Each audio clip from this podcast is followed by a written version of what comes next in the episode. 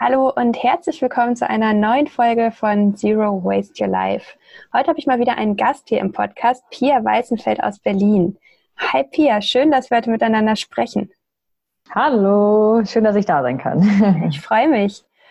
Pia, du bist Grafikdesignerin und hast jüngst ein Kreationsbüro für, ich muss es ablesen, ökosoziale Designkonzepte gegründet. Was ist das genau und was macht deine Arbeit dort besonders? Also zum einen habe ich den Begriff ökosozial gewählt und nicht nachhaltig, da das ein ähm, ja eher ein Marketingbegriff mittlerweile ist, vielleicht so viel vorweg.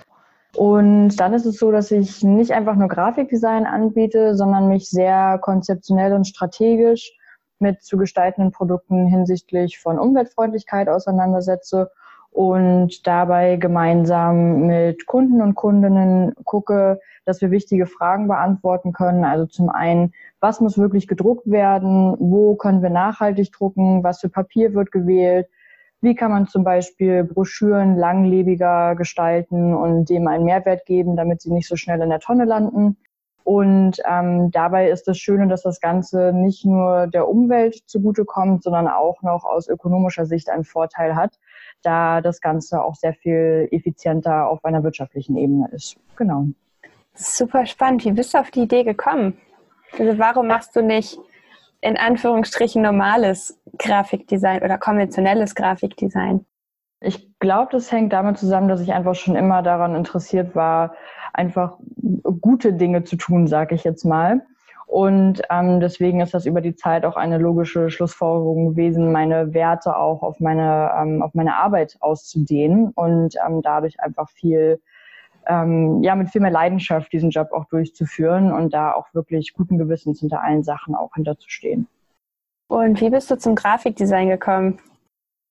Das ist eine gute Frage. Das war irgendwie gar keine Entscheidung, die ich getroffen habe, sondern das war irgendwie ja so ganz klassisch. Seit den Kinderschuhen ähm, war, war Grafik äh, bzw. Kreativität für mich eigentlich schon immer wichtig und habe da schon mit meiner Mutter immer viel, viel kreative Sachen gemacht und ähm, an vielen ähm, Kunstwettbewerben in der Schule teilgenommen und so weiter. Das heißt, es war irgendwie schon immer wichtig und ja, finde halt über die Kreativität auch, was ja eigentlich hinter Grafikdesign steckt, auch einen Zugang zu ganz vielen anderen Sachen. Und ich kann halt einfach viele Dinge selber machen. Ich habe ähm, guten Zugang zu DIY, was sehr hilfreich ist, wenn man da ein bisschen kreativ denkt. Und genau, das, das ist eigentlich so, so das, was mich am Ende auch zum, zum Grafikdesign gebracht hat, da ich einfach sehr interessiert an Kreativität und kreativen Lösungen bin.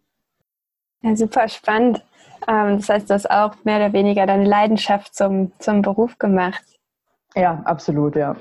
Und wir zwei, vielleicht auch für die Menschen, die da draußen gerade zuhören, Pia und ich kennen uns so aus der, ich habe es mal betitelt, aus Berliner Öko-Bubble. Mhm. Und darum weiß ich auch, dass du, Pia, Mitglied im Zero Waste Verein bist und auch Tierrechtsaktivistin. Und als ich noch mal ein bisschen recherchiert habe für ähm, die Podcast-Vorbereitung, habe ich gesehen, du stellst es auch ganz prominent unter anderem auf deinem LinkedIn-Profil dar. Warum ist es mhm. für dich wichtig, das miteinander zu kombinieren und auch nach außen zu tragen? Ähm, für mich ist es auf jeden Fall so, dass die, die ganzen Sachen einen oder ich viele Sachen als sehr ganzheitlich betrachte und dass es halt nicht nur ein Thema ist und ein Problem. Es wird ja auch sehr, sehr schön Single-Issue-Focus genannt. Also das heißt, ich konzentriere mich nicht nur auf vegan oder nur auf Plastik. Dann es geht nicht nur um Plastik, nur um Autos, nur um Ernährung, denn alles trägt halt irgendwie sein, sein Teil zu der ganzen Situation, die wir haben, um, rund um die Klimakrise und die Art, wie unsere Gesellschaft ist, trägt es ihren, sein Teil dazu bei. Und genau deswegen ähm, ist dieser einfach dieser Zusammenhang zwischen diesen Thematiken für mich wichtig und deshalb auch wahrscheinlich einfach so was ganz Natürliches, weshalb ich das dann auch nach außen trage und diese Zusammenhänge da auch gerne aufzeige und thematisiere. Single Issue Focus. Den Begriff kannte ich noch nicht. Danke dafür. ähm, ich habe hier in meinen Notizen als nächste Frage auch direkt stehen, was haben denn für dich Zero Waste und Tierrechte miteinander zu tun? Das knüpft ja wahrscheinlich gerade bei dem an, was du gerade schon beschrieben hast. Genau, also das ist so, ich würde auch fast sagen, eins meiner Herzensthemen. Und ähm, da ich mich sehr viel mit Zero Waste und auch Veganismus beschäftige.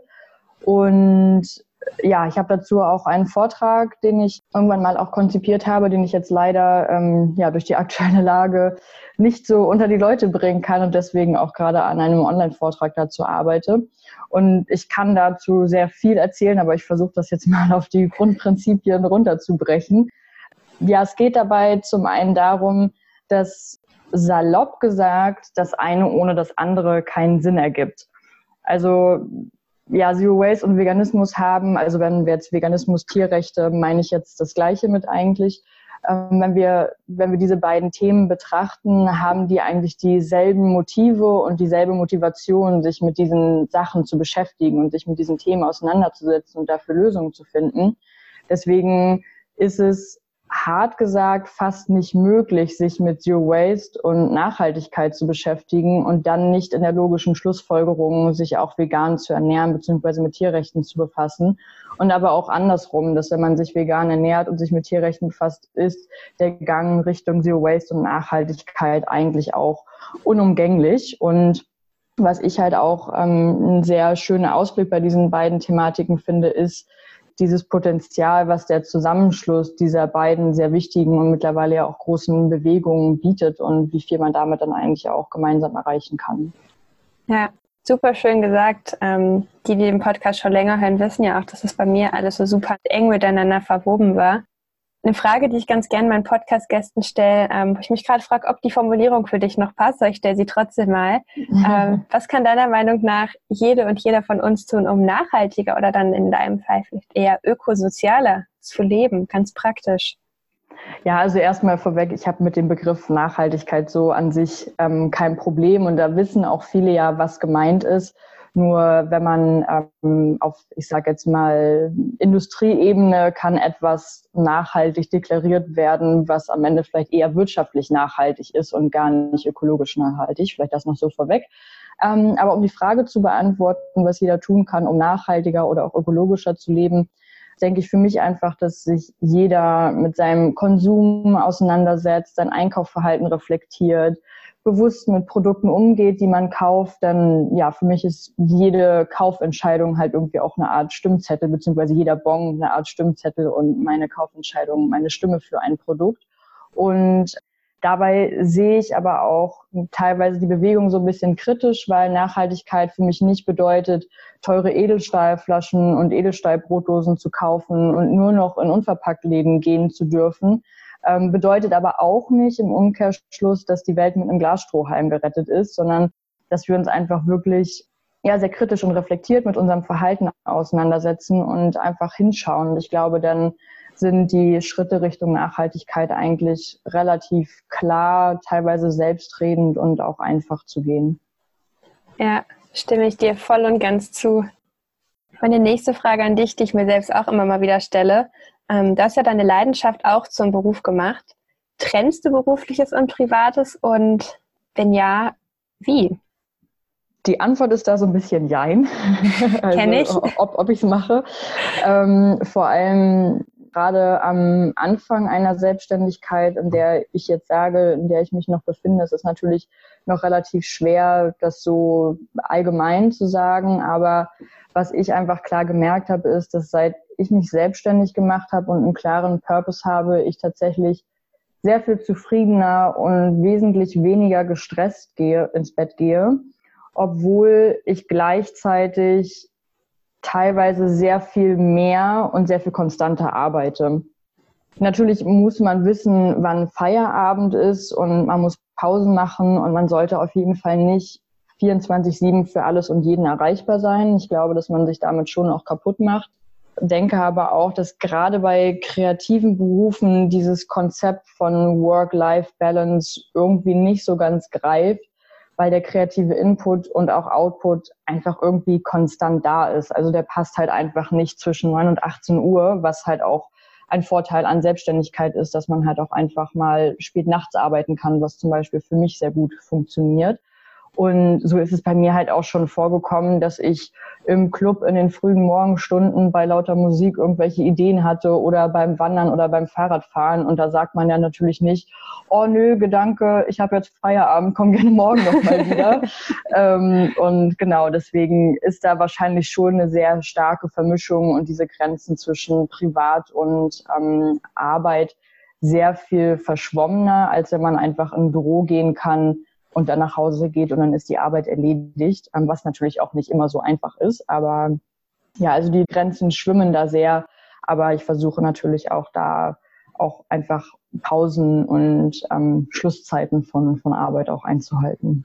Ja, wir nehmen diesen Podcast ja auf, während die Welt und Deutschland aufgrund des Coronavirus gerade Stück für Stück immer ein bisschen weiter zum Stehen kommt. Ich frage mich aktuell noch häufiger als sonst, in was für einer Welt möchte ich gerne leben und möchte dich darum zum Abschluss unseres kurzen Interviews auch fragen, wie sieht für dich eine perfekte Welt und Gesellschaft aus? Und ich weiß, man kann darüber Bücher schreiben, aber vielleicht magst du es mal in so drei, vier Sätzen versuchen. Du hast ja vorhin schon mal kurz das Thema angerissen. Ja, ist auf jeden Fall eine sehr schwierige Frage, sage ich mal, beziehungsweise nicht eine schwierige Frage, sondern schwer zu beantworten. Aber ich habe, also was da so mein Bauchgefühl sagt, ist auf jeden Fall erstmal eine Welt ohne Tierausbeutung. Das ist so die Antwort, die so aus komplettem Herzen kommt. Was aber auch dahinter steckt, ist ein Wandel, der einfach mit ja sehr viel anderen Sachen in Zusammenhang steht, die eine perfekte Welt ausmachen würden. Nämlich, dass wir einfach empathischer und respektvoller mit Menschen und Natur umgehen und einfach ja ein, ein solidarisches Miteinander fliegen. Und das ist wahrscheinlich das, was einfach, wenn wir diese Dinge schaffen, auch zu Zielen für mich wie eine Welt ohne Tierausbeutung dann führen könnten. Ja, Empathie, Respekt und Solidarität. Wir kommen immer wieder ja, zu dem genau. Thema zurück. Ich habe, bevor wir hier gerade aufzeichnen, eine Podcast-Folge aufgenommen zum Thema, äh, was wir aus der Corona-Situation lernen können. Und genau darum ja. geht's. Aber wenn das hier online geht, dann habt ihr die Folge wahrscheinlich schon gehört. Ähm, zu guter Letzt, Pia, du hast jetzt schon so viel über deine Arbeit berichtet. Wie können dich denn Menschen kontaktieren und mit wem arbeitest du eigentlich zusammen? Also, man kann mich auf jeden Fall über meine Webseite kontaktieren. Die ist pia-weißenfeld.de, dabei Weißenfeld mit Doppel S. Sonst auch gerne per E-Mail unter hallo at pia-weißenfeld.de. Und ich habe auch einen Instagram-Account, ähm, wo, wo ich auch über Austausch sehr offen bin. Dieser Account ist All Creatures Are Beautiful, jeweils mit einem Punkt dazwischen. Und ähm, genau, also da bin ich auf jeden Fall erreichbar. Und ich bin auf jeden Fall offen für Zusammenarbeiten in ja, jeglicher Hinsicht, ähm, jetzt gar nicht nur Zero Waste und Tierrechte, sondern eigentlich alles Mögliche, wo ich sage, da teilen wir einfach ein gleiches Wertesystem, wir streben das Gleiche an und wollen quasi unsere Gesellschaft auch im Sinne der Umwelt voranbringen und da wenn sich da Schnittmengen bilden, arbeite ich da sehr gerne mit Menschen und Organisationen auch zusammen. Cool. Vielen Dank, dass du dir auch in dieser verrückten Zeit, wir haben uns gerade vor der Aufzeichnung schon mal über die Quarantäne unterhalten. Danke, dass du dir auch in dieser verrückten Zeit ähm, Zeit für diesen Podcast genommen hast. Ich wünsche dir ganz, ganz viel Erfolg weiterhin an euch da draußen gerade jetzt aktuell ist es super wichtig, auch ähm, Menschen, die selbstständig sind, kleine Unternehmen, kreative Menschen zu unterstützen. Ähm, kauft ihre Bücher, startet Projekte, nehmt auch die Online-Angebote wahr. Ähm, ich verlinke euch Pias Kontakt und Pia, wenn dein Online-Vortrag fertig ist, ähm, gib mir Bescheid, dann teile ich auch den sehr gerne. Gerne, gerne. Danke dir, Pia, und euch da draußen. Ähm, bleibt gesund und habt eine gute Woche. Danke auch von meiner Seite.